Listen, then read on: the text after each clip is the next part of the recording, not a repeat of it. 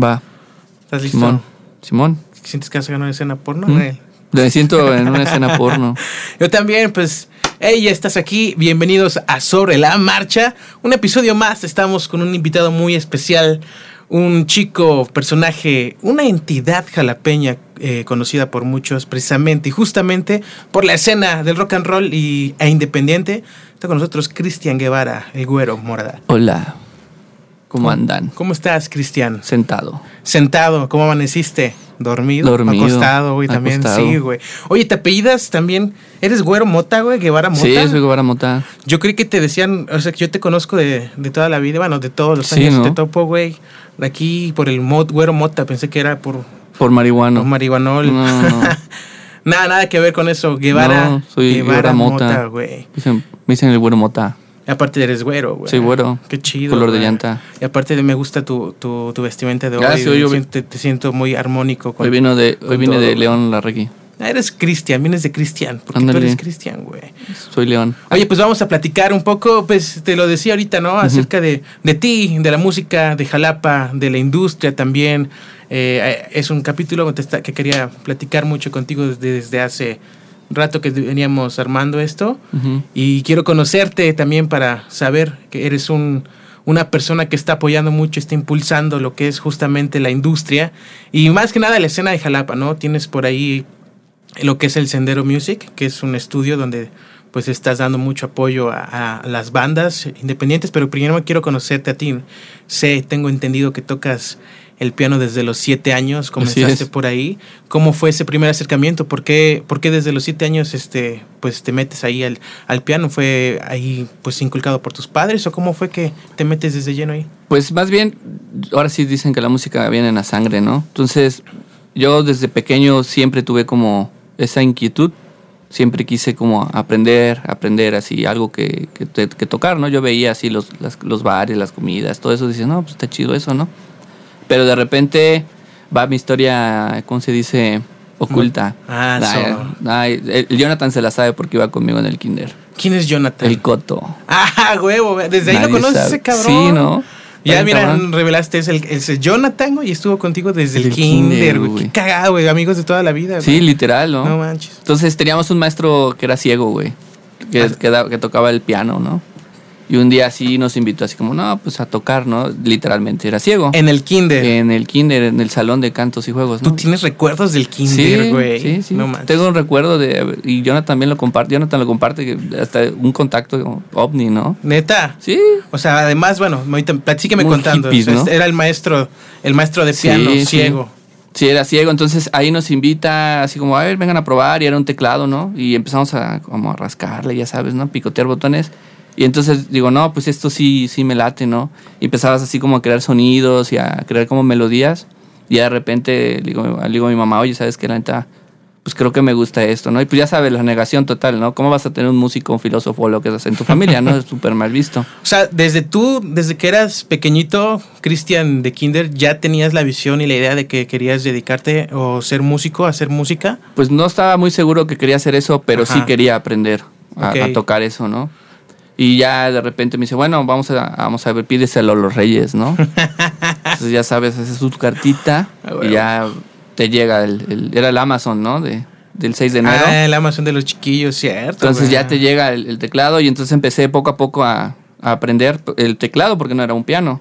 Ya de repente vieron que ya me interesaba y dijeron, no, pues este, pues no, no es un juego, ¿no? O sea, sí, sí le echa muchas ganas, más que la escuela, de hecho.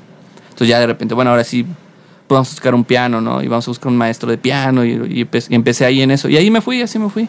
Te Años. fuiste años, así, bueno, fuiste creciendo con, con, Con este eso. gusto que se fue haciendo una pasión y ahora que es parte de tu vida. Eh, ¿Qué era lo que también escuchabas tú? No sé, desde pequeño pues ya estabas relacionado Eh, con la música. ajá. ¿Cómo fue tu evolución musical ahí? Pues es que como en el círculo familiar pues había gente que escuchaba son jarocho y todo, de hecho, ahí como como que pues, siempre escuchabas la guitarra, siempre escuchabas el- la jarana o lo que sea, o, o tenía primas que bailaban, entonces siempre era el, show del, del son jarocho, ¿no?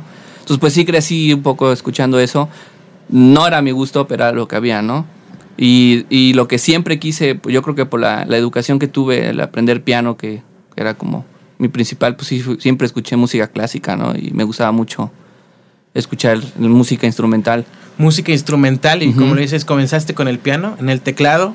Sé que también en, en los proyectos eh, uno de los instrumentos que tocas es la guitarra. En, en Kiolar estás como, como guitarrista.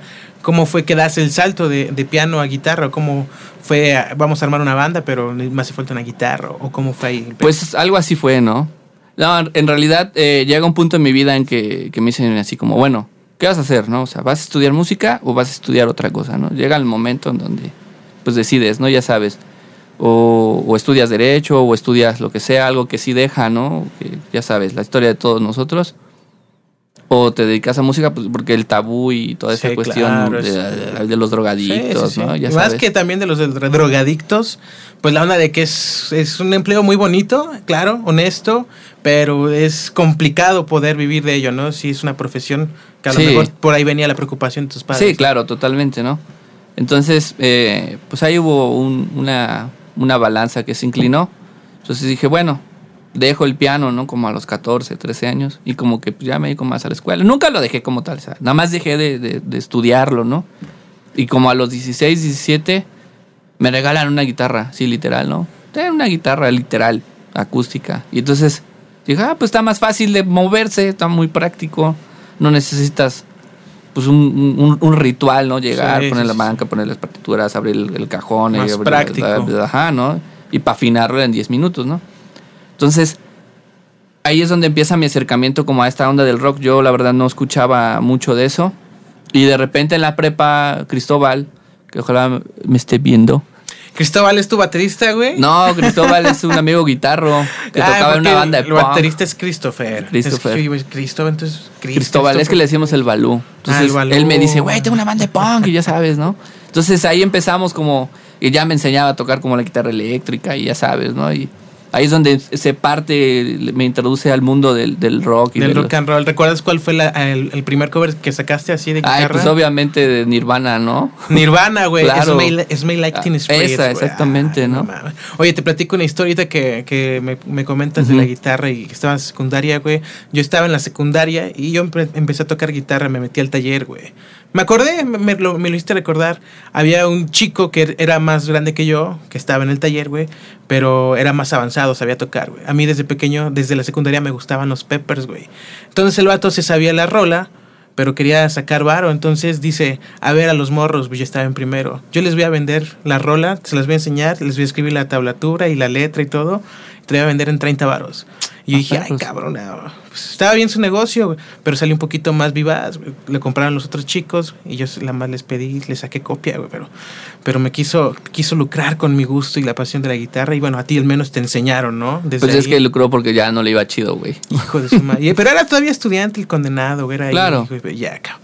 Y luego entonces... Pues que eh, eh, me introduce en la música este cabrón y ya de repente así como que, pues de repente ya andaba yo tocando un toquín, ¿no? Así en un garage, típico, en una fiesta de un compa. Armaste ahí la banda de covers con ellos. Estaba yo con ellos, estaba yo con el Coto, entonces estábamos ahí sin nombres, ¿no? Ya sabes, éramos. Y, y de ahí empezaba a aparecerse el Jimmy. El pinche Jimmy. Ya, güey. Oye, claro, pues él, él, él, él va. ¿Cuántos años tienes, güey? Yo tengo 31, él tiene 30. Él era un año abajo de yo. ¿Tú estuviste en, la técnica 3, güey? No, ah, ok, en el Cebetis, güey.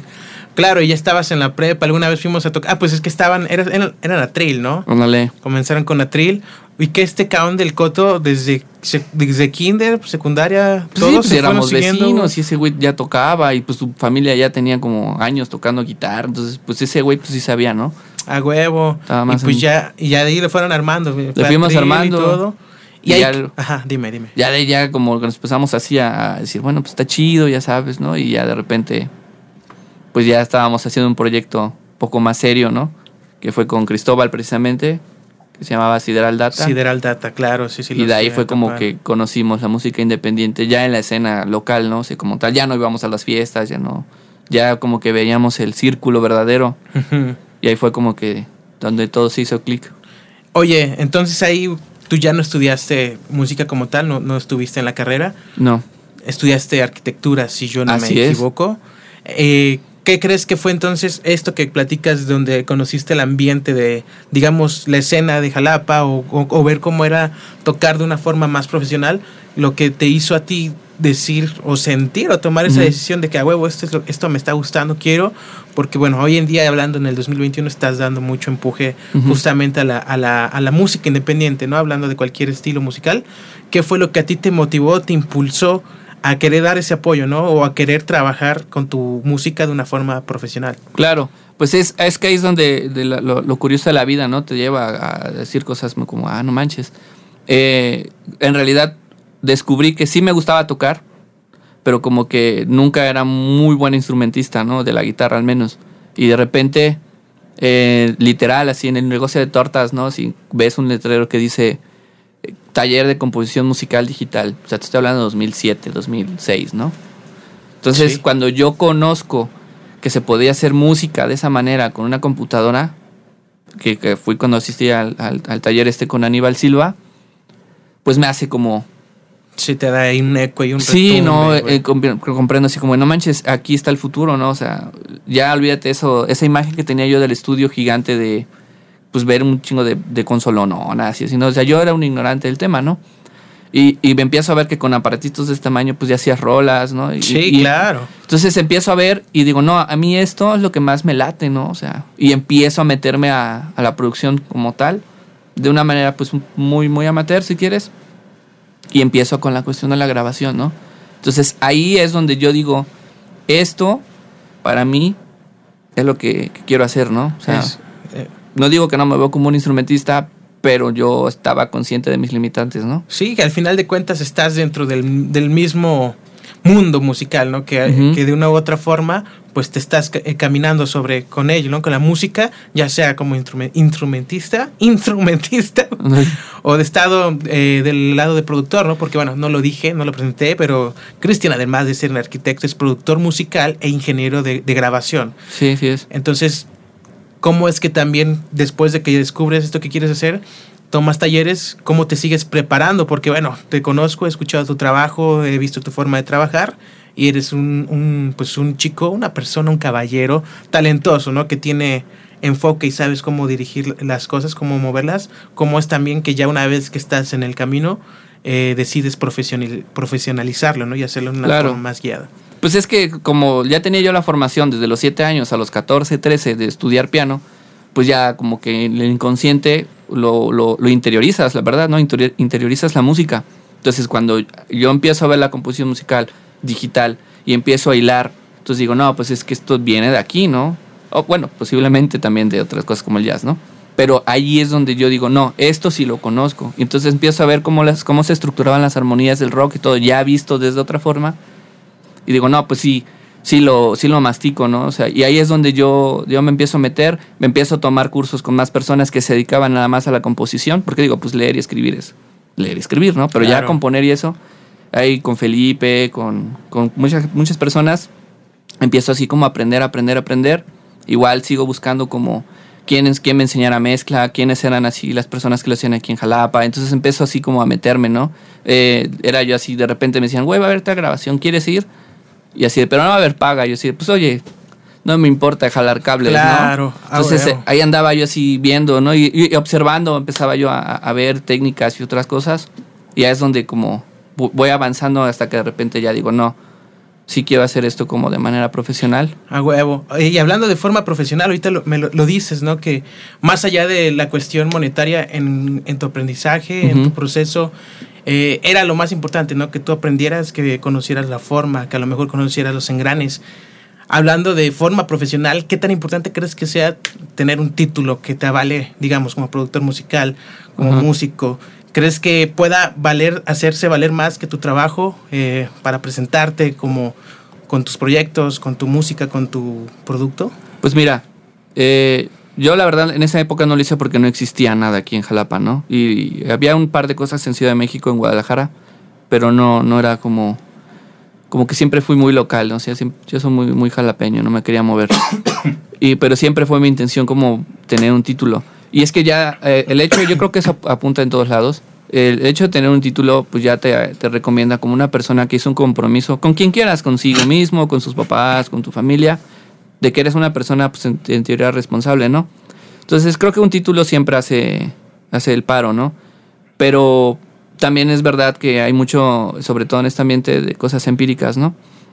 Tampoco como que tengas un título como productor significa que eres bueno, ¿no? Es, es lo que vas aprendiendo así como las mañas. Pero definitivamente es bueno un título, por supuesto, o sea, de lo que sea. Y en este caso, pues yo creo que si eres bueno y te dedicas y tienes un título, pues sí está bien. Te va abriendo las, las puertas y como dices, se va dando sobre la marcha. Cristian Güero. No, y aparte, por ejemplo, tú dices, no, que los de Berkeley, pues oye, los de Berkeley son los que tienen más títulos y premios, ¿no? O sea, pues porque claro, están estudiados.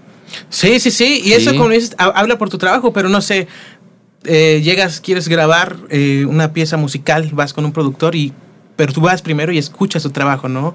Claro. Porque no lo ves, ves, eh, ves lo, buscas lo que hay, lo que ha hecho y si te gusta y todo, tampoco vas a llegar, oye, a ver, muéstrame tu título para grabar, ¿no? no, claro. Tu trabajo es lo que habla por ti, ¿no? En ese sentido. Sí, y, hay gente que se especializa en cosas nada más, ¿no? Claro. Oye, pues ya si vamos dando así el, el salto, eh, hablando hoy en día, nace el Sendero Home Studio eh, cómo también es que nace ese proyecto, ¿no? Nace esa iniciativa, también he sido testigo de la evolución, de cómo ha ido creciendo en cuestión eh, técnica, en infraestructura, en servicios, en todo ello. ¿Cómo es que nace y cómo es que también va evolucionando el sendero? Pues es que como me, metí así de lleno a todo lo que sucedía musicalmente en Jalapa y también hasta en teatros y cosas así, pues me di cuenta de las, de las carencias que teníamos como músicos, ¿no? Y principalmente es que aquí hay demasiada, demasiada así cosa talentosa, ¿no? Hay mucho músico, hay mucho de todo, muchos buenos proyectos que no crecen, pero pues son muchas cosas, ¿no? Puede ser el económico, puede ser este, pues inclusive como la relación que tienen, ya sabes, ¿no? Cosas de ego, ya sabes. Pero otro problema que yo notaba, que era la, la cuestión esta de, de, que pues dónde ensayas, ¿no? o un lugar donde sepas que no... No va a haber pedo con no los vecinos. ¿no? Y que siempre ese era el problema, ¿no? O sea, te movías con el bataco, luego a la casa del Liro, luego a casa del... Sí, sí, sí. Y cárgate tu ampli, ¿no? Pues, porque digo, siempre lo hacíamos, ¿no? Entonces, cuando yo empiezo a ver ahí esa, esa como, ese espacio, yo, yo platicaba, ¿no? Así en corto con gente, y le decía, oye, es que quiero poner un lugar para ensayar y para grabar. Y todos me decían, güey, es que nadie va a pagar por ensayar, güey. No, pues no, pues es que todos ensayamos en la casa de la abuelita de no sé quién, ¿no? No, es que tres bandas ensayan en tal casa.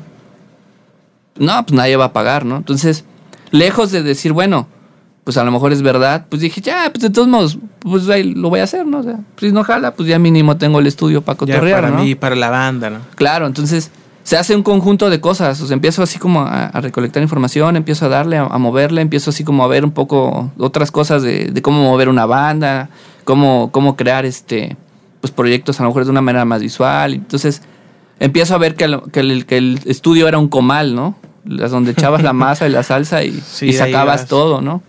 Entonces, de, ahí es donde como que yo digo, bueno, quiero, quiero hacer esto ya de manera seria. Entonces ya, ya empecé así como, bueno, a conseguir un lugar, ya se empezó como a remodelar. Eh, obviamente se, hizo un estudio de mercado, no decir esto no funciona, esto sí funciona, pues haciendo como preguntas. No sé si alguna vez a ti te mandé un cuestionario. Entonces, así es como, como empezamos a darle forma al lugar y creo que pues hemos tenido suerte, ¿no? El proyecto ha sido, eh, eh, bueno, tengo entendido en gran parte de tu trabajo, sí, pero ahí en la cuestión también económica también pues es una gran inversión, ¿no? ¿Has tenido apoyo, tienes socios o también cómo, cómo se fue trabajando? Es que yo nunca compré todo de golpe. O sea, de repente la gente cree que yo saqué 300 mil pesos y compré amplis, batacas y platos, ¿no? Más bien, desde los 14 años que empecé como a meterme todo esto, empecé a comprar una guitarra, que un pedal, que un ampli, que una batería, que un plato, que una trill. Entonces, fue una inversión que yo tenía desde hace años, ¿no? Que literal, o sea, antes... Ya lo tenías previsto y lo estabas chicando. Tú, llevas a mi casa y el cuarto estaba lleno de cosas, ¿no? eras tú o, las cosas, ¿no? Pero, o sea, no, no tenía yo un... No compré todo de golpe, Entonces fue una inversión de años. Sí, además de que te digo, he sido testigo, como que de repente vas renovando, ¿no? Como que sacas, quieres como a lo mejor renovar equipo o le juntaste algo y vendes algunas cosas claro. para meterle a otras. ¿Qué ha sido lo más perro, güey, con lo que te has topado en, esta cuestión de, armar el estudio, de hacerlo crecer, ¿no? trabas, ¿qué, pues, te ha complicado? Las trabas principalmente han sido como eh, económicas en la cuestión del músico, ¿no?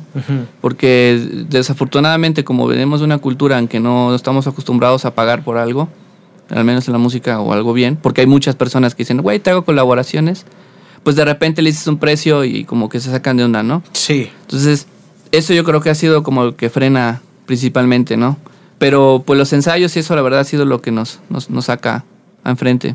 Eso, eso es también, ¿no? Como mucho, lo platicabas, como la, la banda, eh, músicos o bandas, ¿no? Hablando de Jalapa, ¿no? En esta cuestión de la cultura, se da mucho la onda como de trabajar de gratis. eh, Claro. De gratis, gratis, no vas a vivir de gratis, ¿no? No. Y de igual forma el músico o como banda quieres que vaya bien, quieres pegar, quieres despegar, pero por el otro lado no quiere, no invierten en, en No. equipo, en grabación, en estudio, en fotos, Ajá. en todo, ¿no? ¿Cómo, cómo, cómo, pues, cómo, cómo ves esa onda que me... Pues es que es eso, o sea, realmente la- el, el músico tiene otras prioridades, ¿no? O sea, aparentemente quiere ser famoso, quiere vivir de eso, pero pues gastan otras cosas. Entonces no, no invierte en lo que debería. Y los pocos que invierten, ¿qué pasa, no? Dicen, güey, pues es que es sobrino de Slim. No, pues que pagaron a una empresa internacional de zapatos para ganar, güey.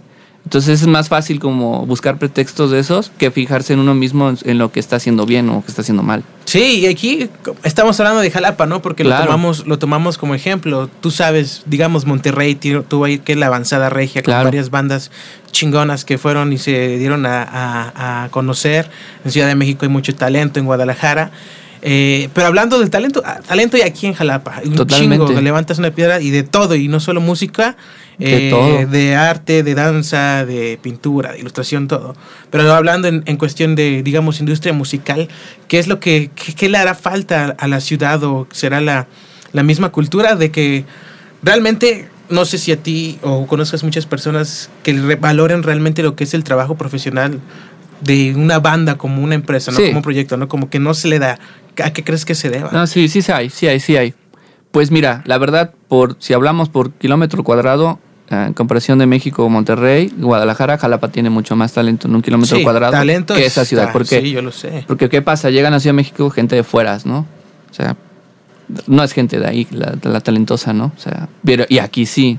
Y por lo mismo, ¿no? De esta cuestión musical de la Facultad de Música y que pues todos tenemos como un pariente que es muy bueno y como que Sí, creces en eso. Y creces en la bohemia, ¿no? Entonces, yo creo que no le hace falta nada más que en un enfoque. Un enfoque de, pues vamos a hacerlo y ya, ¿no? Y, y dejar de pedacear, que es eso, ¿no? Dejar de decir, pues es que, pues vienen 10, güey, ¿qué onda? Te doy 50 varos, ¿no? Por cada uno en vez de 100. Digo, desde hace 10 años siguen cobrando 30 varos un toquín, ¿no? Sí. Y digo, ni siquiera se fijan en inflación, ¿no? O sea, es eso nada más, ¿no? Como ponerse en el papel y decir, pues mi, va- mi arte vale tanto y si quieres bien y Pues si no, valorar no. bien el trabajo Claro. que uno hace. Y es que la banda, por ejemplo, ahorita lo viste en la pandemia, ¿qué tal pagaba Six por 150 Sí, pesos, sí, no? sí, sí, sí, claro, o sea, dinero hay. O sea, de que dicen que es una cuestión económica, no. Es una cuestión de, de educación y de que uno valorice lo, lo que hace, ¿no?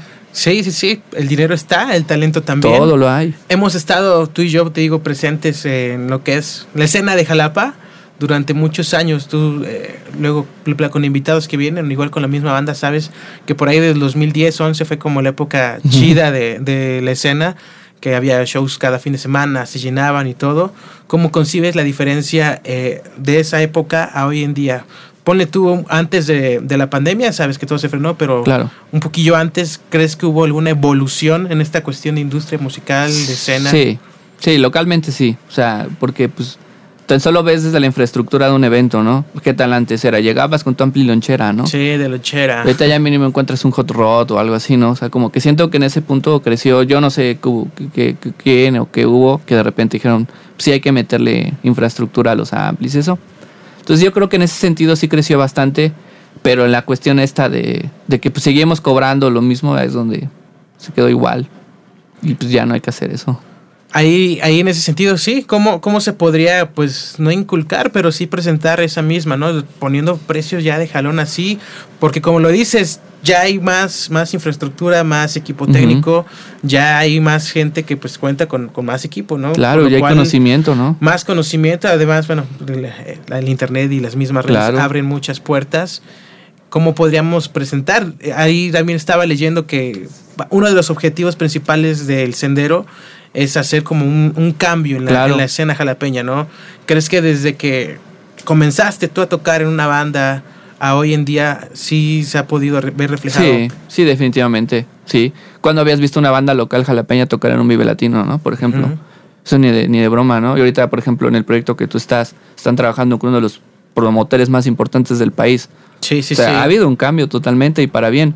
Pero también sigue habiendo esa resaca, ¿no? Pero es porque ustedes han puesto la camiseta de decir que iba a hacer las cosas, ¿no? Pero sí, ha habido un cambio. Oye, claro que, que sí, sí lo ha habido. Eh, hablando también de, de como de músicos, de banda, de cotorreo, también algo que a mí me gusta de, de, de, digamos, la, eh, el mundo del reggaetón, el rap, es que se trabaja mucho en colaboración, Claro. que hay mucho como apoyo, que a lo mejor puede haber tiradera, pero se, se apoyan. ¿Crees que aquí la- en, en la banda de Jalapa sí, sí hay una unión como tal? No. ¿O hay muchos No, hay clanes. clanes y te jalan como, como cangrejo? Están los clanes, ajá. Y más que eso, más, más que jalarte, pues se ponen trabas, ¿no? O sea, es- sí son los son clanes, ¿no? Están los clanes de los que tocan jarocho, los clanes de los que tocan rock, los clanes que tocan pues, algo raro, ajá, jazz, ¿no? Entonces son clanes. Pero está bien porque son diferentes escenas, pero siguen siendo, siguen siendo mafias, ¿no? Sí, y pues sería eso, ¿no? Como unificar, porque al final somos pues de la mismo, del mismo lugar, de la misma ciudad. Pero es Y bien complicado, ¿eh? Si uno, es bien si complicado. uno lo mira, pues se puede mirar a los demás. Hace poco hubo una iniciativa donde me parece que varias, eh, entre bares, bandas, y Claro. todo, querían armar algo así chingón. Sí, la, ¿Qué la hizo pasó Luis, ahí? ¿no? La armó Luis. ¿Y qué pasó? Ya no, yo, bueno, ya no me metí. Pues lo más, mismo de no- siempre, no. pues todos vamos, te- le decimos que está chido, pero pues a la mera hora pues ya no se hizo, ¿no? Pero era una intención muy buena de, de- de Luis, ¿no? Sobre todo porque él tenía un venue, ¿no? Sí. Que, que te ofrecía todo que otros no te daban. No te daban backline, te daban PA, te daba todo. Siento que tenía una posición muy importante como para dirigir los proyectos, pero que decía la banda, no, pues está muy lejos. Y pues no es cierto, o sea, eran tres cuadras del centro, Pues sí, ¿no? de por si Jalapa está, es pequeño, güey. Sí, que, que le entonces buscas. eh, todo el mundo decía, no, sí, vamos a hacerlo, vamos a hacerlo, pero a la hora, pues no, no, no se hizo nada, ¿no? Oye, ahí eh, hablando en foros, en, en venues, ¿a hoy en día crees que ahí se existan los foros chingones que más allá de infra- infraestructura sí le brinden el apoyo a- al músico como tal que sí valoren ese trabajo y que sí también tengan un buen un buen escenario para con condiciones No. para más shows aquí. No, para nada. A lo mejor caos, ¿no? Pero pues digo, nunca vas a ver una banda de rock pesado en el caos, ¿no? Bueno, tal vez. Tal vez, si lo están viendo. Nada, pero no, no hay ningún otro lugar, la neta. No, no hay. No hay, pero pues tenemos al Sendero Estudio, Ándale. Ahí está. Sí, hemos funcionado ahí de repente para hacer sus eventos, ¿no? Pero pues en, en cantidad pequeña. Oye, ¿no? no, yo, yo fui, creo que fue un, el aniversario, un Ah, cotorreo sí. que vinieron los, los DJ perros, saludos a los DJ perros. que- Simón, que se armó el slam, yo empujé a, un, a un cabrón, ahí quedó grabado. Simón. ya como esa, como ese estilo de, de eventos ya no planearon hacer más así en, el sendero. Pues sí, pe- pensábamos, ¿no? Pero pues ya sabes, se vino la sopa china y pues ya no.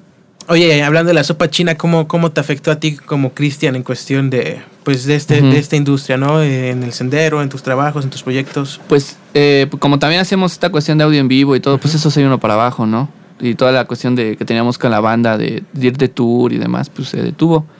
Y, y los ensayos también de- se detuvieron, las grabaciones estuvieron parados como tres, cuatro meses. Y empezamos así como a, a notar que pues esta onda no, no tenía rumbo, ¿no? Pero pues yo creo que no fue una cosa que nada más nos pasara a nosotros, ¿no? Le pasó a muchas personas, en, en muchas industrias, no nada más aquí. Vino a dar la madre, Claro. canijo. Sí, claro, o sea, nosotros teníamos un proyecto calculado al 2021 de cierto número de espacios y todo, ¿no? Pues ya teníamos un cálculo, ¿no? No, pues ya no vamos ni a la, ni a la cuarta parte, ¿no? Eso.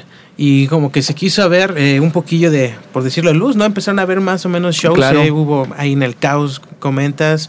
Eh, en Brújula también empezaron a sacar. No sé cómo sigue ahorita. Igual ahí siguen armando Siguen, cosillas. siguen haciéndolo.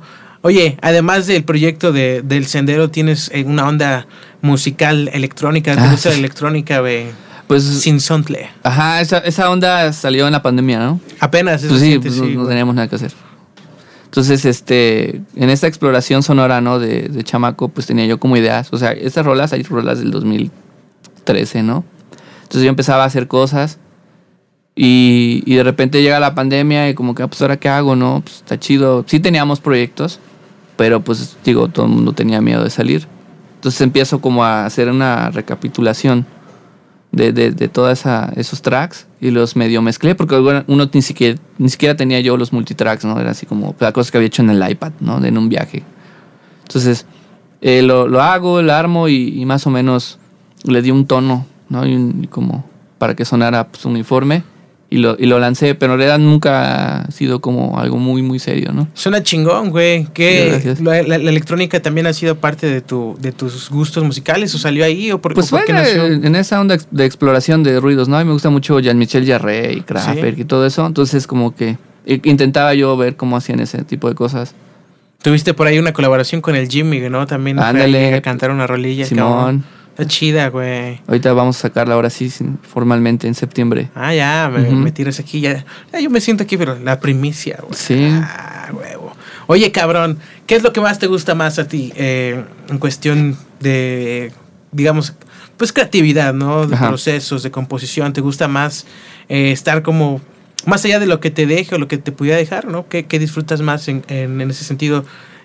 ¿Tocar, componer música, tus canciones o estar, eh, digamos, en la computadora en la cuestión de producción, eh, Pues- checando, mezclando y todo? Pues me gusta de todo, la neta, ¿no? Pero yo creo que lo que más me gusta es como esta cuestión de la, de la composición musical a través de la computadora. Es como que lo que más, más me late. Y, la, y después, pues yo creo que grabar, pero nada más grabar, porque editar eso no me gusta. Nada, neta. No, no, siempre lo mandamos a editar a otro lado. No manches. Sí. Ya, me, ya me confesaste un secreto, güey. No, pues es que antes editábamos nosotros, ¿no? O sea, pero chútate cinco horas eh, arreglando una bataca, sí, ¿no? pues es que sí son chambas No, distintas, ¿no? Ya mejor eso y ya después mezclas, ¿no? Tienes, tienes también ahí, ¿no? Lo que es tu equipo de trabajo, ¿no? Ujú. ¿Cómo ves? Es, es- es importante tener un equipo de trabajo para cualquiera del proyecto que, No, que sí. vayas a desenvolver. No, sí, es que eh, cuando nosotros empezamos como a ver esto ya más, más profesional y darle forma, pues definitivamente no, no era una chamba de una persona, ¿no? O sea, sí, sí, por- era así como, no manches, es que esto, pues la nomenclatura del jazz, cosas así como que, pues esto no, no lo masticamos muy bien, ¿no? Entonces llega Rodrigo, eh, estábamos en un, cotorreo, empezamos a platicar, luego descubrimos como que en realidad siempre había algo que nos ligaba, ¿no? Ah, huevo. Entonces eh, nos, nos empezamos a, a juntar todos, ¿no? Así también el Manolo y todo eso. Entonces le empezamos a dar forma como más, a- más estructurada ¿no? en la cuestión artística musical. Sí, porque mezclan de todo y además ahí en el, en el sendero ha ido, ha habido este pues eventos, shows y no va puro rock and roll, ¿no? Han No. tenido, le dan apertura a todo Sí, sí. artista. Hubo un chico que tocando anda medio Frank Sinatra que se llama Carlos Velázquez, que también estuvo muy chida la producción. Carlos Velázquez, ¿no? El Carlos Velázquez de Ah, no, no, Carlos de ese, no. No, no. Entonces, él, él trae una onda como Frank Sinatra, ¿no? Con jazz y eso estuvo muy chido, güey. Algo que nunca habíamos hecho, ¿no? Nunca habíamos probado. Pues siempre poníamos como orquestistas digitales, ¿no? De repente así como que digo, güey, quiero un cuarteto, ¿no? Entonces, entonces hubo más chance de experimentar y nos metimos a, a más cosas que no, no, no sabíamos, ¿no? Oye, también, pues tienes ahí la banda de Kiolar, güey. Ah, yo Simón. quiero saber la historia de, de ellos, cómo, cómo es que. Porque antes yo recuerdo tenían otro baterista. Ajá. Eh, Rafa Rodrigo. también, el Argüelles también entró ahí. Ese cabrón que salió de los Fuller, güey, también cómo ha crecido de eh, guitarrísticamente Sí, hablando. el Cabrón, ¿no? Toca bien perro. ajá. Sí, toca muy chido, güey. Pues el, el, el Coto, que El Coto. lo conoces desde el Kinder, güey. Ajá. Jonathan se llama. Jonathan, nadie sabe qué se llama. pues ya lo va a saber todo el mundo, güey. Ya, No se sabe, güey. No. Pero ¿cómo es que surge esa- ese proyecto, canijo? Pues eh, también estaba Ferat, inclusive. Pues nosotros teníamos Ah, huevo, este Ferat. proyecto con- de Sideral con Cristóbal y pues ya sabes, ¿no? La, la vida nos cambia el rumbo. Y pues estaba chido, ¿no? O sea, como que ya teníamos un... Ya habíamos entendido por fin cómo, cómo funcionaba la música localmente. Ya como que ya empezábamos a ver. Pero de repente pues él le sale una cuestión y como que dejamos de ensayar y en un día así como que... Pues nadie llegó al ensayo, güey. No más. Ajá, entonces nada más estaba el Coto, yo y Ferat. ¿No? Y Ferat que tocaba. tocaba la batería. Él no tocaba la batería, pero en ese momento lo Él hizo. era el que estaba en la Ujú. bataca, no mames. En ese momento lo hizo, ¿no? O sea, no era buen baterista, pero pues tampoco lo que tocábamos ne- necesitaba un tan, bataco, tan, tan, ¿no? Entonces empezamos a juntarnos y empezamos a hacer como sonidillos y ya sabes, ¿no? Entonces el proyecto se, como éramos unos gordos, bueno somos, nos llamábamos, llamábamos los niños no comen, ¿no? Obviamente, pues estaba, éramos unos obesos, ¿no? Entonces de repente, de repente empezamos a ver como que ya sonaba algo, ya, ya tenía como una, una identidad y nos lanzamos a tocar así en Alquimia, ¿no? Con, que nos invitaron los Doctor Totem a abrirles. Y ya desde ese día, como que les gustó la onda, ¿no? A- al, al público en ese momento, como que muy de, ese, muy, muy de nicho, ¿no? Por así decirlo, ¿no? Y ya empezamos a darle formalidad al, al, al proyecto. Ferat dice, oye, yo conozco a Rodrigo Morales, toca bien chido, ya sabes, ¿no? Entonces lo, hace, hacemos como que nos juntamos y todo y dijimos, no, güey, pues la neta sí. Entonces el, el Miguel dice, güey, pues yo no soy bataco, güey. Y ya dijimos, pues órale, pues si quieres vete a las teclas, ¿no? Porque él siempre tocó el teclado. Y así fue, güey. Y ya de repente, pues igual, ¿no? Rodrigo, íbamos muy bien, pero Rodrigo pues le sale una oportunidad de irse a, a Canadá y pues se va. Y este... Y Ferat, pues se- se- siempre como le gustaba el pop y eso, pues dice, güey, la neta yo quiero tocar pop, ¿no? Entonces, pues ya se sale de la banda y Oh, y es donde entra Rafa y llega Christopher y hacemos como todo y ya sale todo el proyecto, ¿no? Como que ahora sí le damos seriedad. Le dan el rumbo, cabrón. ¿Y por qué, por qué se llama Kiolar, güey? ¿Ese nombre qué? Pues ¿De el- dónde el- salió? eh, el, el Ferat se lo sacó de un ladrillo. Órale, ahora él bautizó Kiolar, sí, güey. sí, algún cholo lo puso y le, y le- le gustó. Ah, huevo. Y nos ya, mandó la foto. Ya sí. está, ahí está. Siguen con el, con el coalilla, Claro, ¿no, si güey? quieren podemos inventar una historia mística, pero en realidad fue un ladrillo. A huevo, ¿para qué? Pues darle ahí el sentido místico. Porque bueno, más allá del nombre, güey, eh, trabajan con ondas visuales muy, muy chingonas, ¿no? Más o ¿Con- menos. ¿Con, quién, quién es la persona con la que Eh, trabaja? Jonathan es el que hace todo. El Ah, Coto, el Simón. loco, el coto. Es el que eh, otra edita y ordena Jonathan, imagen. El coto, el coto. Entonces él va ordenando las imágenes y él es el que hace eso. Ah, qué chido, güey. Oye, Cristian, Cristian Güero, Güero Mota, ¿sabes? Hay, much- hay una frase que está de moda últimamente, güey, y que se toma, eh, tal vez viene como de chascarrillo, aunque viene a ser eh, como un reflejo, ¿no? El, se vienen cosas grandes, ¿no? Se vienen cosas chidas. ¿Qué crees que pueda? Porque se toma también como... Como todo el burla, mundo lo ¿no? di- Ajá, como burla, güey, de que muchos lo dicen y al final no tiran nada, no hacen nada. Claro. O a lo mejor sí. Hablando, digamos, de, de Cristian en, en tus proyectos o, digamos, Kiolar, ¿qué crees que podría ser el, si vienen cosas grandes, que hagan ser, que sean cosas grandes, ¿no? En cuestión de proyección, de visión, ¿qué podría definir algo para que pues se tome en cuenta así? Pues ahorita que estamos como ya muy, muy, muy, muy metidos en la cuestión de la autoge- autogestión y hacer un tour independiente, o sea, digo, en esto, antes del COVID, pues ya, ya empezábamos a tener rutas. Eh, pues, tuvimos chance de ir al sur del país, estar ahí un par de días y como hicimos muchísimos contactos porque un festival. Entonces venía gente de, de Chetumal, venía gente de, de Chiapas, entonces ya teníamos un circuito, ¿no? Entonces yo creo que yo creo que pues, es un buen punto de partida para una banda independiente tocar y tocar y tocar. Creo que es la única forma. eh, y por lo que he visto así como de, de primera mano, un ejemplo, pues DJ Perro.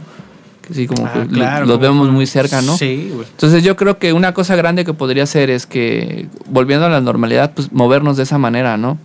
Y no me gusta así como decir, no, pues es que se vienen cosas grandes porque uno nunca no sabe. Dicen que si quieres, quieres hacer reír a Dios, dile que vas a hacer Dile que mañana, va a ¿no? ser mañana, güey. Pero pues es una, una frase pues real, ¿no? O sea, yo no te puedo asegurar bien, ¿no? Más que pues uno, uno planea, ¿no? Y creo que podría ser una ruta, él, él sería tocar mucho y creo que sería un, un buen, muy buen avance como, como banda. Y a ti como productor musical, hablando en ese sentido y con el proyecto que tienes, pues como tu hijito. El Sendero, ¿qué proyección te gustaría tener, no? ¿Cómo te ves ahora sí que en unos años, a dónde te gustaría llegar con El Sendero? Claro, pues nosotros hemos pensado así como hacer una cuestión it- itinerante, ¿no? Una vez que establezcamos bien cómo, cómo va a quedar el panorama de la música de aquí a tres años con esto de la pandemia. Y pues me gustaría más bien, también, eh, eso ya es muy personal, que, que la ciudad de Jalapa se vuelva un punto donde todo todo mundo pueda venir a producir. Y no, no nada más así como, como en el estudio de nosotros, ¿no? O sea, por ejemplo, aquí con Víctor, eh, con otros estudios independientes. A, a mí me gustaría mucho eso, ¿no? Que, que todo, y es que tenemos todo. ¿Quieres un músico chingón? Lo hablas y en 10 minutos lo tienes, ¿no? Y no está tan caro, güey. Entonces yo creo que, que me gustaría que, que Jalapa se volviera un punto importante. Y sí lo ves viable, ¿no? Porque Totalmente. hay todo, hay Totalmente. todo, ¿no? Totalmente, porque me ha tocado hablar así con muchas, muchas personas que tienen proyectos así que se dieron cuenta. Digo, es tan real que las productoras de, de cine mejor se vienen a- aquí a hacer co- comerciales porque es más viable, ¿no? Y- igual los, los músicos, ¿no? O sea, no sé si sea verdad, pero alguna vez, en, ahora sí, en, en la mesa del chisme, pues escuché que están haciendo un estudio, ¿no? De Natalia Lafourcade. No sé si es verdad, pero eso siento que va a ser un buen impulso para, para la zona. Claro, pues van a estar aquí, pueden Claro. voltear a ver, o sea, ya estando aquí, ya nada más volteas como cuando vas a, al buffet, a ver, ah, tengo esto. Claro, Y ¿no? todos. Y ya en la manera personal, así como, ah, pues la verdad no, no, no pido gran cosa. O sea, nada más como que podamos tener todos una, pues, un ingreso seguro, ¿no? A través de la música y que podamos significar. Pues eso, ¿no? Que puedas Sí. de- vivir de ella y para ella, ¿no? Que de lo mismo, de lo mismo sea. Sí, pero para mí no, no, no espero nada. nada. Pero que vaya cayendo, Hay que pero vaya cayendo. que sea resultado de tu, de tu trabajo, ¿no? Sí, claro. Tampoco puedes pedir de, que, que como pe- peras al olmo, ¿no? De No. que sin salir a buscar la chuleta te caiga del cielo. Ándale. Oye, canijo, ¿ya has tenido alguna experiencia que me quieras compartir, güey, en, este tiempo? Ahora sí, yo, yo estoy hablando concreto ahí del sendero, güey, Ajá. que te hayan chingado algún ampli, que Ah, sí, descomponga, no sé, que alguien se haya cagado. Sí, eso, literal, güey. Literal, ¿Qué güey. Todo lo que acabas de mencionar ha pasado, güey. Todo, güey. Se ca ¿Cómo? A ver, platícame una, güey. No, pues imagínate, güey. No voy a decir nombres, güey, pero pues sí ha pasado de todo, ¿no? Ajá. Eh, sí le tiraron un chela a un ampli, güey. Y ya nadie. se No, hizo sí, no, sí, no, pues hizo un borlote, ¿no? A, a- a mi Blackstar, güey. No manches. Mi- ajá. No le pasó nada, pero pues es llevarlo a que lo limpie, ¿no? Pero ya sabes, no, no sé quién se espantó más, si que me le tiró la chela o yo, ¿no? Ah, bueno, pero sí fue de que ella. Este, no, pues hice sí. esto, porque- No, pues es que ya no prendía, ¿no? No, ah, no, entonces sí fue. Entonces sí, esa es una, ¿no? Pero pues es que estaban en el cotorreo de las chelas, ¿no? Y desde entonces ya no pueden tomar cerveza ahí. ya no, o sea, No. si tienes las reglas de. Sí, claro, la si vas, sí, chela. si vas a tomar chela que sea afuera, ¿no? Pero ya no puedes pasar. Y literal también alguien que, que se cagó. Liter- ahora sí, con la extensión de la palabra, literalmente, güey. sí, literalmente. Que estaba ensayando, le Pues, ganó. eh, pues se supone que estaban haciendo una audición para un lugar Ajá. muy importante y estábamos este, cenando y, y estaba jus- este, justamente Chucho atendiendo ese día la sala y Malo bien espantado y pues, me dice, es que acaba de pasar algo en el estudio, eh, no sé qué pasó con un vato, güey. Y yo dije, no, y es que salió corriendo, no sé, y así como que eh, en mi mente sonó como, pues alguien se está muriendo, ¿no? Y Sí. salió corriendo. Entonces, literal, así, de- dejé mi comida y salí en chinga, ¿no? Y ya llego y veo al vato así como al, al, Jesus- al- al Jesus, güey, con su trapito así limpiando. Le digo, ¿qué, qué pasó?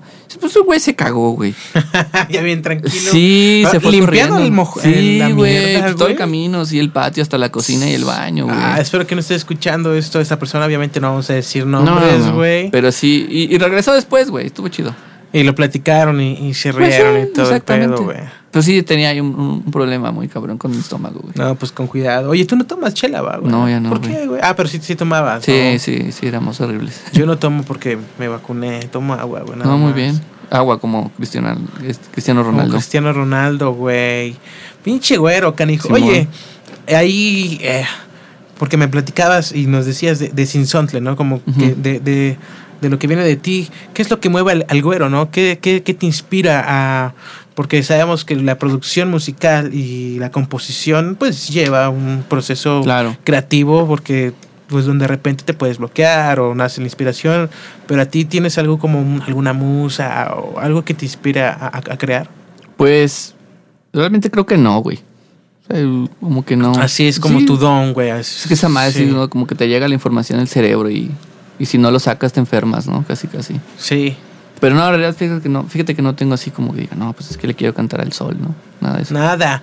Pero No. pues no sé, que a lo mejor salgas a caminar y te llegue la inspiración. ah, bueno, sí, después de ver películas, güey. Sí, después de ver películas, sí, como que sí, me, me- como que algo suelta en el cerebro, ¿no? ¿Qué películas te gusta ver? Pues me gusta de ciencia ficción, güey. Ciencia Sí, ficción. y, de, y de- así como de los Minions también, güey. Ah, huevos, están divertidas, güey. Sí, güey, Mi soy- villano favorito, uno, Yo- dos y yo tres. soy un idiota para esas madres, güey.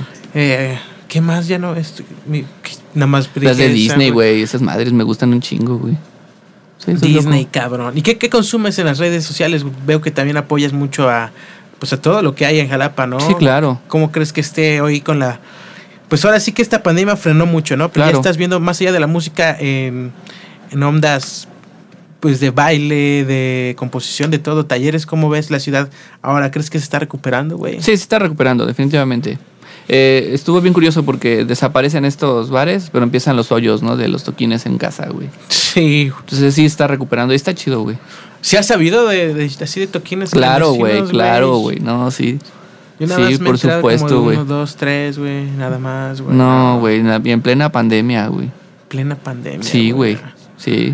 Oye, y eso es también como de hablar de las bandas que, que ya llevan, ¿no? Que, que llevan un rato que están cocinando, pero aún has visto, has sido testigo como de talento nuevo, ahora sí que de Sí, morritos que sí, también tengan eso, el, el gusto también de, de hacer esto. Sí, fíjate que de 2019 para acá eh, notamos que hubo un cambio, ¿no? O sea, digo, sobre todo en la sala porque pues van a ensayar para grabar o para tocar. Entonces está bien curioso porque hay una oleada de chavitos entre que te gustan 16, 21 años que están haciendo música. Y están haciendo música chida, güey, con infraestructura chida, ¿no? Ya traen secuencias y ya tienen como otra visión. Entonces sí he visto un cambio y, y, creo que esas bandas en dos, tres años, pues sí, si no fuera por la pandemia, a lo mejor este ya estarían como moviéndose. Ya estarían ahí tirando, ¿no? Y ya algunos también han caído a, ensayar con ustedes, Sí, sí, claro. ¿Cómo está ahorita la, onda del ensayo? También le preguntaba a Miva, pero no al Miva que vino también hace poco, güey. Eh, ¿Puedes decir costos también para que la, venda, la banda ah, sepa cómo te puedo contactar, güey? Sí, este, pues hay en la página del Facebook o en el Instagram. Y hay programas, tu cita, todo, güey. Yo ya fui a ensayar ahí varias veces, güey. Ah, si no ensayas ahí, no eres una banda independiente, güey. Es lo que ah. veo, güey. Es lo que dice el sendero, güey. Si no topas al sendero, güey, o no has ensayado ahí, significa que sigues haciendo música. En tu garage, güey. En tu garage. Sí, güey. Pero pues de una u otra forma, así va, güey. No, sí, pero nos pueden contactar ahí en la página. Está chido. Güey, ahí, ahí yendo por ahí, ¿tú qué crees que puede hacer la diferencia? ¿Qué crees que hace la diferencia entre una banda de garage, ¿no? De, de cotorreo a que tal vez, bueno, no es profesional que ya esté tocando los escenarios, güey, pero que ya está haciéndolo por el camino correcto, ¿no? ¿Qué, en qué radica el tirar desmadre y hueva? Porque mm, puedes tirar desmadre y hueva también haciendo las cosas bien, pero haciendo un enfoque. Ah, pues yo creo que cuando ya se fijan un objetivo, ¿no? Que dicen, güey, quiero estar en tal lugar, así sea un, un humilde programa de televisión. Ya cuando se fijan algo así, es que ya tienen, o ya está en su, en su mentecita, güey y, hace eso mucho la diferencia. Porque en el camino para llegar a su objetivo, pues aprenden muchas cosas y les cambia el chip. Y el que no, el que no lo cambia se va de la banda. Se va de la banda. Claro, güey, totalmente, ¿no? Oye, ¿y si has tenido tu pedos en, en las bandas que has estado? pues con esta onda de, sabes que el músico y el rock and rollero y todo, pues hay una lucha de egos entre todos. El eh, vocalista y el bataco siempre, ¿no? Pues, pelean, güey. Todos, siempre hay, siempre hay con todos, güey. ¿Has lidiado con ello tú o has sido tú el del ego? Y no, hemos sido muy, muy flojos, güey, así como, como que, bueno, somos muy diplomáticos. Nunca hemos tenido así como un problema tal cual, ¿no? Porque generalmente, bueno, eh, hasta ello, pues el Jonathan, güey, ha sido tu compañero en todos tus proyectos musicales, ¿no? Sí, casi todos, ajá. Eh, la mayoría. Eh, y de ahí has trabajado, así hablando de bandas, con, los mismos integrantes o si has, rotado no, también bastante, hemos rotado. Bueno el Coto no ese siempre hemos, es que vive bien cerca y la neta sí nos llevamos y sí nos llevamos chido güey entonces así como a huevo. pues ya siempre está ahí no la guitarra y el bajo güey tienes todo el rango completo güey. A huevo cabrón. Oye y, y si sigues o sea digamos, en un día a día tuyo, cabrón, agarra la guitarra como para. Claro. O sea, sí es parte de tu vida, tocar, güey, componer. ¿Cómo es ahí ese proceso, no? Digamos, esa rutina en un día, pues de trabajo y también de descanso, ¿no? Pues hace cuenta que si, si hay que chambear, pues nada más ahora sí como que checamos qué es lo que, qué es lo que propone el músico, ¿no? Entonces, muchas veces, por, por lo práctico que, que, mencionaba hace rato, la guitarra te da muchas facilidades, ¿no? Sobre todo por, por las distancias y los, y los acordes que, que, la apertura de los acordes, ¿no? Que en el piano de repente pues, necesitan más manos, ¿no? Y, y es, es, como un instrumento muy, muy chido como, y, e intuitivo para, para arreglar y componer eh, para, mí. Para mí. Oye, ¿y tú no, no, no te ha dado así por el canto, güey? No, no te. No, güey. ¿Crees que no? ¿No, te gusta? No, nunca, nunca me ha llamado la atención ni, ni, ni, nada de eso. ¿Y cantar en el karaoke? Nada. Nada, cabrón. Nada de eso. Nunca, fíjate, eso es el único que no. Ni la, ni la batería. ¿Cuál es tu banda favorita de Jalapa, güey? Mi banda favorita de Jalapa. Mmm... Que no sea Kiolar. Ah, no, no, claro. pues, pues sí tengo gustos medio raros. Yo creo que sí es Doctor Totem, güey. Doctor Totem, son sí, pesados, son... Es que tienen todo, güey, ¿no? Ese Chocs también lo quiero invitar, güey. Para mí es una locomotora esa banda, güey, ¿no? O sea, siempre tiene como... Como que siempre va para arriba y para adelante, güey. Y eso me gusta mucho, ¿no? Y bueno, también me gusta Craven, ¿no? Los Craven, o sea, que eres, eres, eres sí, pesadón, yo, yo, soy ruidoso, güey. Es cosas así como putitas, no, güey. no, eso sí no, güey. Neta. No, güey. Pues de hecho sí, o sea, Kiolar también es tiene mucho tinte pesadón, Simón, somos una estridencia dulce, güey. Estridencia dulce saboreable. Ah, Simón, güey. Porque de repente sí está bien, bien, bien leve, ¿no? Sí, sí, sí. Koala, güey. Es un koala, güey. Koala neurótico, Hay una rola que se llama así, ¿no? No, güey. ¿No? No, güey. Yo, una, vez los escuché, güey. entonces me chamaqueó el Rafa, güey. Cuando tocaron, tocaron en, En Rockville, güey. Hubo un show que hubo en. Rockville, güey. Lo escuché. Y como dije, se llama esa rola Koala, güey. Entonces, pinche Rafa me chamaqueó, güey. Sí, te chamaqueó, güey. Y cómo, oye, cómo, hablando, pues ya que regresamos ahí a los Kiolar, güey, ¿cómo es, pues cómo es el proceso creativo, ¿no? En la composición de las rolas, güey, porque lo acabas de decir, una rola instrumental en ocasiones suele ser más difícil hacer, güey, hacer nacer que una rola, pues con vocal, ¿no? Puedes llevar así porque una rola instrumental tienes que ofrecer distinta información para que no se vuelva repetitivo, ¿no? Sí, ¿Cómo es eh, ahí el proceso para componer, ¿no? ¿Llega alguien con una, con una idea o cómo surge la- las rolas? Pues eh, ha, ha habido de todo, ¿no? O sea, de repente puede llegar Rafa, puede llegar Coto, puede ser Christopher y, y así como, bueno, tengo una base, ¿no? O, o puedo llegar yo, no, pues tengo unos acordes. Pero sí hay mucha diplomacia, ¿no? O sea, sí, siempre hay mucho el ¿te parece? Y el, y el, pues no me gusta, ¿no? No se impone. O sea, No, no- para nada. Hay, hay veces en que creo que la, más bien se impone la música, no se, no se impone una persona, una ¿no? persona. que, que la, la misma rola te va diciendo necesita esto, ¿no? Pero así que digas es que yo quiero que sea un cinco cuartos, así pues no, güey, no. Nadie, no, es, nadie es así, güey. Yo creo que por eso no, no nos hemos sacado los ojos, güey. Pues ha sido la ventaja ahí. Oye, y hoy, hoy en día, ¿qué es lo que escuchas? ¿No? Tú estás cerrado a estilos musicales. Por ahí también estaba leyendo que estás entrándole un poco a la onda de, de beatmaker, ¿no? Sí, hacer, claro. hacer beats. Eh, estás como evolucionando o, adaptándote a lo Es que es hoy en adaptándose, día. ¿no? Sí. Sí, pues es que por esta cuestión, ¿no? De, de- de que la música cambia con, con- con el tiempo, pues digo, podemos retroceder a la música de 1600, música muy lenta, de ahí podemos retroceder a, a los 1800, un poquito música más rápida ya con, con espacios sin tanta reverberación, ¿no? pues antes eran iglesias, y se va volviendo, ¿no? De repente los 70 ya es música electrónica, y pues ahorita hay un poco de ese encierro reflejado, ¿no? En la, en la música, pareciera que no, pero sí está volviendo esta cuestión como de, de los sonidos electrónicos, hazlo tú mismo, Sí. la soledad, el productor solo, el artista solista. Entonces es un reflejo de, de lo que pasa. Y me he estado adaptando a eso, ¿no? Eh, cuando yo empiezo a ver que, que la música local empieza como a, a cambiar, o sea, hay unas bandas que pues, se desintegran, otras que, que, pues se ponen en stand-by y empiezan a aparecer artistas locales que no tenían como muy claro cómo se mueve un proyecto Y sí, sí están. entonces, cuando yo llego, y, o sea, bueno, más bien me llegan a mí, me dicen, no, es que quiero hacer reggaetón. Yo decía, güey, no mames, ¿no? Pero después le agarras el chiste, güey, ¿no? O sea, como que le agarras el saborcito. Y dices, bueno, o sea, no puedes comparar una cosa con otra porque ni siquiera viene en el mismo contexto, güey. Entonces tenía yo un pensamiento muy, muy, muy, muy estúpido, o sea, la, la verdad, ¿no? Entonces me, me empiezo a meter a, a la cuestión del beatmaker y ya le empiezo a agarrar el sentido. Y pues puedo decir que hoy por hoy que, que- que me gusta, ¿no? Me gusta esa. De repente es simple, pero tiene una complejidad. o sea, tiene detallitos que no, uno no, no se da cuenta hasta que lo hace. güey. Sí, es como también algo que representa a la música reggaetón y urbana, eh, los detalles y la, el nivel de la, la producción. Claro, hablando de Claro. musicalmente del beat, que ah, ha habido reto, como. ha- y ha habido, ha, ha habido mucho pues debate. eh, y sabes que la banda que está casada con la música del pasado y el rock, como que bueno, Sí, no claro. quiere, como tú acabas, tú acabas de darte cuenta, ¿no? Es pa- parte de la evolución y de la adaptación de la música. Sí. Y dicen que la música de reggaetón o la- que no tiene nada de, no sé, de artístico Claro. o que de la música no se aprecia la esencia, pero si lo escuchas con otro oído, ahora sí que lo escuchas, bueno, como que aprendes a, a Sí, calar claro. los detalles. Y es que eso pasa con todo, ¿no? Te- el jazzista que te dice, no, pues el rock está bien fácil de tocar. Sí, güey, pero no te suena a rock lo que tocas, güey. Sí, ¿no? sí. Entonces de repente dice el güey, no, pues es que hacer reggaetón está fácil. Sí, güey, pero no te suena eso, ¿no? O sea, a pesar de que tengas los mismos conocimientos, hay puntos donde si tú no lo vives o no lo escuchas, no lo puedes hacer. ¿no? Igual pasa con, con, con el rock y con la música instrumental. O sea, si no lo consumes, la música bandas, ¿no? Es una Sí. cuestión si no, regional, güey. Si no creces con eso, pues no. Y el son jarocho igual. Entonces, no podemos decir, no, pues es que es más fácil. Más bien es otra cosa, güey.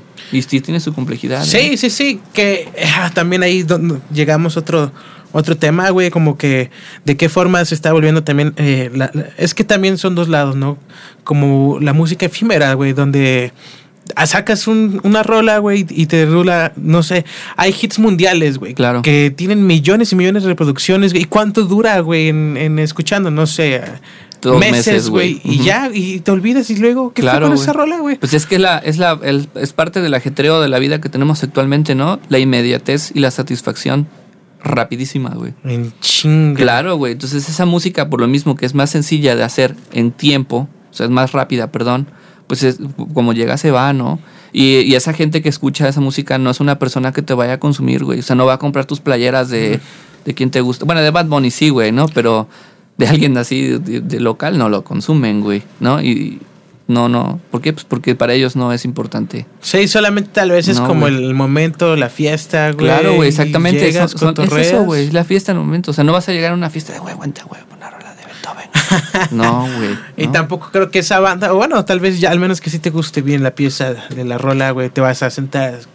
A escuchar, te pones, ¿no? Ajá, ¿no? Te pones tus audífonos. No y- lo hacen, güey. O sea, te digo, no, o sea, yo lo he visto, güey. Ni los mismos que lo hacen lo, lo, lo escuchan, güey, así, güey. Está cabrón, güey. ¿Cuánto, ¿Cuánto crees que le quede de vida al reggaetón, güey? Tres años. Todavía dos, tres, cuatro Tres años, güey. Cuatrito Tres años, güey. Tres años, güey. ¿Hacia dónde crees que vaya? Como que también... Hacia la música electrónica Ajá. Está, tomando mucho, mucho, mucho fuerza, güey. Yo, yo creo que esa música urbana ni, ni siquiera es reggaetón, güey. O sea, ya ni siquiera es estas madres, ¿no? O sea, es como algo bien extraño. Y, por ejemplo, la última rola esta de, de- me parece que es Maluma, güey. O uno de esos. Ya no su- suena más como a tecno melódico, con un sonido así como, como reggaetonoso. Entonces, y, y Bad Sí, Bunny lo ha demostrado. Para mí, la- el futuro de la música comercial va más hacia esa onda Ah, sí, sí, exótico, güey. Y ya va a evolucionar, ¿no? Hacia allá. Esa es la rola de J Balvin con Skrillex, ¿no? Sacaron Ah, bueno, por ejemplo, ese, también ¿no? ahí. El Indagueto, güey. Ándale, No, sea, güey. güey, que, uno se iba a imaginar ese vato tocando eso, ¿no? Sí, Pero güey. es eso, y es güey. parte también de la misma evolución, Sí, de la adaptación. y güey. va, va hacia allá. O sea, yo creo que esa música va hacia lo más complejo, ¿no? No sé si has escuchado a este productor que se llama Arca, ¿no? Arca no, cabrón. no, güey. no. Bueno, pues este vato pues hace música de, de urbano y le hace también a esta chica, ¿cómo se llama? La islandesa, güey, que canta como gatito, güey. No la topo, mira, Ay, estoy, estoy, la- estoy encerrado, güey, como gatito. Bjork, güey. Ah, Bjork. Ah, no, mi amor, cierto. Entonces, ese vato le produce eso y también a, a- a- banda que hace urbano, güey. Pues obviamente llega un momento en que la música se vuelve tan, tan rara, güey. Que pues ya Sí. ni siquiera es eso, ¿no? Sí, Es- sí, sí. es- son las músicas, güey. Son ya. Pues este güey, Luis Fonsi, que fue este romántico, güey. toda, toda su vida, güey, y que le pegó su rola despacito, güey. Ándale, ¿no? Güey. ¿Tú cantarías reggaetón? Yo no, güey. No, No, güey. Pero sí lo, sí lo podría hacer. ya le así, estás güey. armando, güey. No, sí, sí lo haría, güey. Oye, y entonces ahí, ¿crees que haya como una segunda, tercera ola, güey, para el rock, güey? Sí, Que Sí, no totalmente. está muerto, eso es No. definitivo. La, la banda No. sigue haciendo música que a lo mejor no se está escuchando ahora o no se le da la difusión, pero está. No, pues es que, el, o sea, la imagen del rockstar ya desapareció, güey. Esa onda de, vamos a llenar un estudio, con, bueno, un estadio con 10.000 personas, solamente Metallica. El día que se muera Metallica yo creo que va a dejar de pasar eso, ¿no? Pero los espacios pequeños y, y todo esto va a seguir existiendo el rock. Y, y- y así como pasó el jazz, que en algún momento fue el pop, eso le va a pasar o le está pasando a este güey, ¿no? Y creo que va a haber otra ola, pero no va a volver a haber otro Metallica, güey. No, cabrón, me quedé No, pensando güey. en Björk que vino. Y menos con esta banda de la pandemia, ¿no? O sea, ni de Oye, broma, güey. hasta eso, o sea, pones como referente, como, como un ejemplo Metallica, güey, que hasta ellos mismos están eh, adaptando y evolucionando, Claro. güey. Ves que hicieron su, su disco y J Balvin también lo Claro, güey. Y, y hubo mucho, mu- pues mucha mierda tirándole, pero pues es parte de, güey. Y además no está tan mal. No, güey. y aparte- Juanes, güey, la de Juanes, güey, la escuchaste, güey. Güey, ¿cuántas veces no escuchábamos en un bar un cover mal tocado de eso, güey? Que se espantan, güey. Salen peor los, los covers, Pues es que- cabrón. Hijo de la no. caca. Pero sí, sí, definitiv- definitivamente va a haber una ola hacia allá y va a ser un- un- una tendencia con sonidos electrónicos, porque eso es lo que yo veo. La, la fusión de, lo, de los sonidos electrónicos con, con estos sistemas chonchos, ¿no?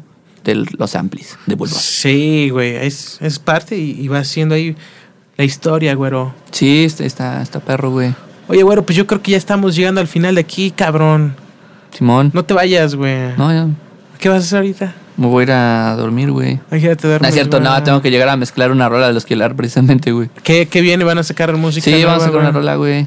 Precisamente ¿Cuándo así, sale, güey? Pues esperemos que en septiembre, güey. En septiembre, güey. Pues en septiembre vienen lanzamientos ahí. Ah, o sea, sí le Ujú. pusieron un poquito de pausa, ¿no? También por todo Sí, este claro. pedo. Sí, sí, no. Pues digo, el, el- el Christopher y el, y el Coto son asmáticos. Pues no queríamos como. Exponerlo. No, güey. pues es que. No, nada. No, pues no, güey. Oye, güero, si yo te preguntara a ti, güey, bueno, te lo voy a preguntar aquí, pero es retóricamente y así. A la... Luego, güey, dicen que si le, dices, si le hablas al universo, güey, casi nunca te escucha, pero si lo, lo dices, ¿qué No, tal sí te escucha, ahorita, güey. Entonces, ¿a ti cómo te gustaría eh, pegarla más, güey, no? Que, que tu rumbo se dirigiera más, digamos, hacia Kiolar en Ajá. una forma musical tu ejecutante, güey? ¿O te gustaría como sumergirte más en la cuestión? Sabes que puedes llevar las dos, Claro. ¿no? Pero ¿qué, es, qué te llenaría más, güey, en, en- en ese sentido? Pues eh, yo en este momento, o sea, ahorita como me siento, creo que me, me gustaría más estar con, con el proyecto de la banda, güey, ¿no? Porque esa experiencia de andar viajando y andar tocando y, y pues estar en el desmadre está bien chido, güey. Y, y como conoces gente y que a la vez te, te ayuda como a, a crecer con, con tu carrera. A huevo, de, de ahí vas tomando las mismas Sí, claro. y experiencias que los Ajá. puedes reflejar acá, güey. Sí, ¿no? Y, y eso pasa, ¿no? Por ejemplo, tú piensas en Soda Stereo, en Twitter González y esa gente termina produciendo, ¿no? A base de su experiencia. A base de ello, claro, güey. Con base de ello, pues lo, lo vas haciendo. Y has pensado también, ¿no? Has- aparte de Sinsontle, güey, sacar música de Cristian, güey. sí, güey. Sí, sí, pues sí, tengo un proyecto con, de música instrumental con piano y cuerdas. Eso lo, lo planeo sacar. Oye, también pues eres pues eres compositor, güey. También tengo entendido que hiciste algún par de piezas para un para un videojuego, güey. También Ujú. tra- trabajajaste Para obras de teatro. obras de teatro, eh, movies, güey, también. También, ¿Cómo. ¿Cómo es también esa pues esa diferencia, güey? Porque bueno, no es y me queda claro que no es lo mismo hacer una No, rola de lo que te gusta, güey, de lo que A lo que te a dicen, lo ¿no? que- ajá, a lo que te oye, quiero una para esta escena, güey. Sí, ¿Cómo, claro, ¿Cómo güey. cambias ahí ese pedo? Nah, ¿Cómo está te- bien perro, güey, porque no depende de ti, ¿no? O sea, tú sugieres, güey. Y es bien difícil que meterte a la cabeza del director, güey, porque ese güey piensa en tururú, tururú, y tú estás viendo la escena y dices, no, güey, está catán, tacatán, güey, ¿no? Pero pues al final tienes que hacer caso porque pues, tú no sabes la visión del, del director. Pues es, es complicado, pero creo que siempre hay un punto en que el güey sabe como que, bueno, pues es que también yo no sé de esto, ¿no? Entonces se, se vuelve interesante, sí, sí hay... hay la, la comunicación es muy importante, güey. ¿Y te gustaría hacerlo más, güey? Sí, sí, está bien chido, güey. Sí, sí lo, sí lo, sí lo volvería a hacer. Bueno, lo, lo sigo haciendo, ¿no? Si no hubiera sido, bueno, estudiaste tu arquitectura, güey. No sé si te sigues también, le, le dedicas también, te Sí, sí trabajas de dedico. ello. Sí. Bueno, está dos años, tres años, no. Pero sí, Pero sí, sí también lo estás trabajé. allá. Sí, claro. Más allá, bueno, de la arquitectura, si no hubiera sido de la música, güey, que, que le moviste, ¿qué otra cosa te gustaría haber estado haciendo? ¿Qué me hubiera gustado hacer? Ajá. Ala. Pues no sé. Pues yo creo que esta cuestión del diseño industrial, ¿no? Me llaman la atención los mueblecitos y esas cosas, güey. Como el Close, o cómo se llama. Ya, Clux Muebles, El Muebles. Clux Mueves Muebles, güey. Ándale. Es- Comercial, güey. comercial. Saludos a Rafa, que también vende huevos. Ah, güey. También vende huevos. Ah, él es el de huevero, güey. Sí, es huevero, A güey. huevo, güey. A huevo, No, huevo, sí, yo creo que sí el diseño industrial, ¿no? O sea, es cuestión de piezas como, pues, muebles, este, cosas esas, güey. Minimalistas, güey, industriales. Algo así, Qué ¿no? chido. No, pero sí, también la arquitectura está chida, güey. ¿Y te gustaría viajar al espacio, güey? ¿Me gustaría viajar al espacio? Ajá. No, güey. ¿Por qué, Le dan miedo a las alturas, güey. Pero pues ya ahí va a ser No, la, misma, Nel. No, güey, yo no me puedo subir una escalera, güey. No te aventarías No, bungee, güey, no, jamás, güey. Jamás. No, yo para subirme un avión, güey, chillo, güey. Siempre fue así, güey. Siempre, siempre, ¿no? De hecho, cuando fuimos a altura a Mérida, güey, todo eso, pues, eh, lo ideal era ese avión, ¿no? Pero fueron solidarios conmigo. Dijeron, no, güey, vámonos en carro para que no llores, güey. Supiste, güey, este brother, eh, Travis, Travis Becker, güey, el, El de baterista de, Blink. de Blink. Supiste que tuvo un accidente hace como 5 o 6 años, güey, donde murieron cuatro personas con los que él iba viajando en avión. Eh, él, él estuvo en el, en, el, en el vuelo, güey, sobrevivió. Y apenas hace como unos días, güey, después de unos años, eh, le tenía miedo precisamente a las, a las alturas y a volar, güey. Y se atrevió, güey. Atrévete, güey. No sé, güey. O sea, sí me subo el avión, ¿no? Pero pues ahí. No, pues de que te subes, Me te tienen que chequear, ¿no? No, güey. yo, ¿sabes qué hago? Me agarro, pongo el celular, me pongo los audífonos, le subo a todo volumen, Te dopas, güey. me cierro ya, los güey. ojos, no me asomo para nada a la ventana hasta que se me olvide que voy en esa madre, ¿no? Y ya hasta que aterrices. Tres, cuatro horas lo que me ha tocado viajar y ya. Ya, ya, no, no puedo, de verdad. No puedo, güey. ¿Y te atreverías algún día? ¿O crees ya así va a quedar, güey? ¿A qué? Pues a que. ¿Aventarme tengas- del bungee? No, güey, déjate el bungee, güey. Pues a- a- al temor, güey. a- Al temor de las Aventarme alturas. paracaídas, güey. ¿no? No, pues volar, güey. Asomarte ahí en la terraza, güey. No, Como- pues ya lo he hecho y me da, me da miedo. O sea, no puedo. O sea, Pues mi- es parte de ti, güey. No, pues me- es que yo no sé qué onda. ¿Por qué- ¿Por qué me diseñaron así, güey? Desde pequeñito, güey. Toda la vida. No, no, yo no, güey. O sea, no sé si me caí de chico y no me dijeron, güey. No sé, güey. No, me No, pero no puedo, güey. Oye, pero te gusta, te gusta comer pizza, güey. Sí, eso sí. Ah, güey, pues así. Sí, güey. Pues ahí queda, güey. La de rufles. La de Rufles, güey, ¿dónde venden Sí, esa, güey. Pues una que hacemos. Ah, cabrón. También vendían tortas y todo allá, güey, ¿no? En- A veces, en- güey. quiero probar, no las he probado. Pues, Sí, porque güey. estaban ricas, güey. Sí, güey. Sendero Music. Cristian Güero Mota, pues estamos Ujú. llegando al final de, de- de este episodio, güey. Te doy las gracias por venir a platicar. No, gracias a ti un por la invitación. De ti, güey. ¿Hay algo más que te gustaría agregar? Decir, Pues no, saludar, no, nada más. No, pues nada más a la banda que, que se dedica como a, a la, a la música, pues sí, que crean en su proyecto, ¿no? Y, y no sean mezquinos, güey. No porque un vato les diga que lo va a hacer gratis, lo va a hacer bien, güey. Y pues eso se va a ver reflejado en su proyecto, la neta, güey. Sí, que valoren el trabajo y el esfuerzo que quieren Claro. hacer, el de los demás, güey. Y, Y si se lo hace alguien gratis, si se está haciendo de buena gana, agárrenlo, güey, ¿no? También, pero que sea, que sean como pues Un ganar, convenio, ganar, güey, claro, güey. Que sí, neta, sea una colaboración, no que sea una agarrera de, agarradera de pelo, güey. Entonces voy, eso, güey. Horas, Horas, güey. horas. Gracias a- sentado aquí. Gracias a todos los que pues se quedaron hasta acá. Espero que haya alguien que ya haya escuchado todo, güey. Huevo. Yo sé que sí hay, güey, güey. Hay pues, ¿Eh? partes por partes, güey. Sí, güey. También se puede. Cristian, güero mota. Pues ya Saludos. vámonos, güey, ¿no? Ya vámonos, güey. Ya vámonos. Pues esto fue sobre la marcha podcast, señores y señores. Eh, nos escuchamos en el próximo episodio. Gracias, Cristian. Pues ti. ya, vámonos, güey. Vámonos, güey. Por pizza. acabó, güey. Chidos. Ya, ya se acabó, güey. Chido, ya.